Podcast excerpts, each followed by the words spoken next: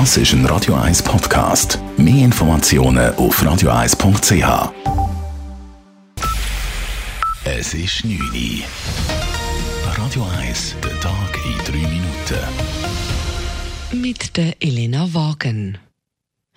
Im Kanton Zürich weisen 60 Prozent des Grundwassers und 20 Prozent des Trinkwassers einen zu hohen Chlorothalonilwert auf. Das gab der Zürcher Regierungsrat heute bekannt, gestützt auf neue Messungen.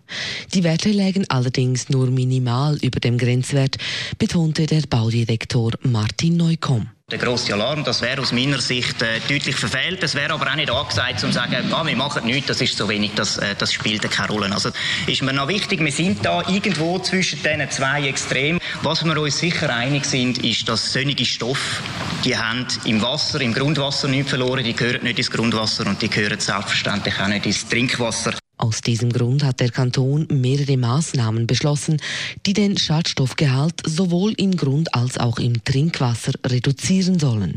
Insgesamt habe man hier aber nur begrenzten Einfluss, so der Regierungsrat. Die Hauptverantwortung liege beim Bund, der die Verwendung von problematischen Pflanzenschutzmitteln verbieten oder einschränken müsse. Wegen stark steigenden Fallzahlen verschärft der Kanton Watt seine Corona-Maßnahmen. Ab übermorgen Donnerstag werden alle Nachtclubs und Diskos geschlossen und Privatanlässe mit mehr als 100 Personen verboten. Zudem gilt in geschlossenen öffentlichen Räumen eine Maskenpflicht. Derzeit entfallen über 40 Prozent aller neuen Fälle in der Schweiz auf die Watt. Dabei sind vor allem junge Personen betroffen im Alter von 20 bis 39 Jahren.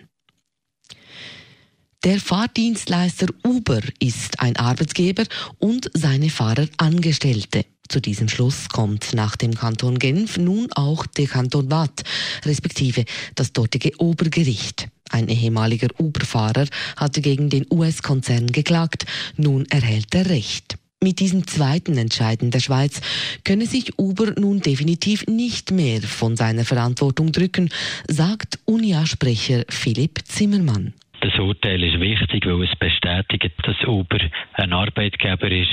Und das bedeutet auch für die Fahrer, dass sie ein Anrecht haben auf einen angemessenen Lohn, auf Ferien. Und das heisst auch, dass äh, Uber jetzt muss endlich allen seinen Fahrern einen ordentlichen Arbeitsvertrag ausstellen. Außerdem schuldet das Unternehmen seinen Fahrern aus den letzten sieben Jahren noch mehrere hundert Millionen Franken. Uber selbst sieht allerdings keinen weiteren Handlungsbedarf. Das Urteil im Einzelfall könne nicht auf alle anderen Fahrer übertragen werden, schreibt das Unternehmen auf Anfrage von SRF. Außerdem überlege man sich, den Entscheid des Wattländer Obergerichts ans Bundesgericht weiterzuziehen. In Griechenland wurden fünf mutmaßliche Brandstifter festgenommen, die letzte Woche das Flüchtlingslager in Moria in Brand gesetzt haben sollen. Das größte Flüchtlingslager Europas ist vergangene Woche fast komplett niedergebrannt. 13.000 Flüchtlinge haben dadurch ihr Obdach verloren. Um zu helfen hat Deutschland heute nun die Aufnahme von gut 1500 weiteren Migranten beschlossen. Auch aus der Schweiz kommt weitere Hilfe, wie Außenminister Ignazio Cassis auf Twitter mitteilt, werden weitere Hilfsgüter nach Lesbos gesendet. Noch heute würden Wasserversorgungsanlagen, Zelte und Generatoren auf die Insel geschickt. Auf diesem Flug seien zudem vier weitere Spezialisten. Radio 1 Wetter.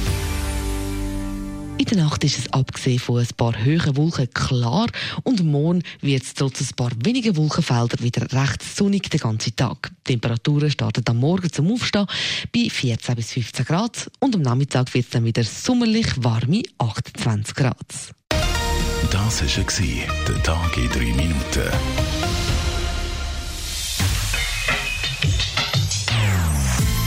Non-Stop Music auf Radio 1.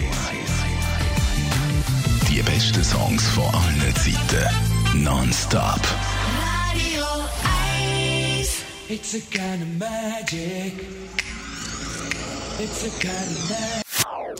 Das ist ein Radio 1 Podcast. Mehr Informationen auf radio1.ch.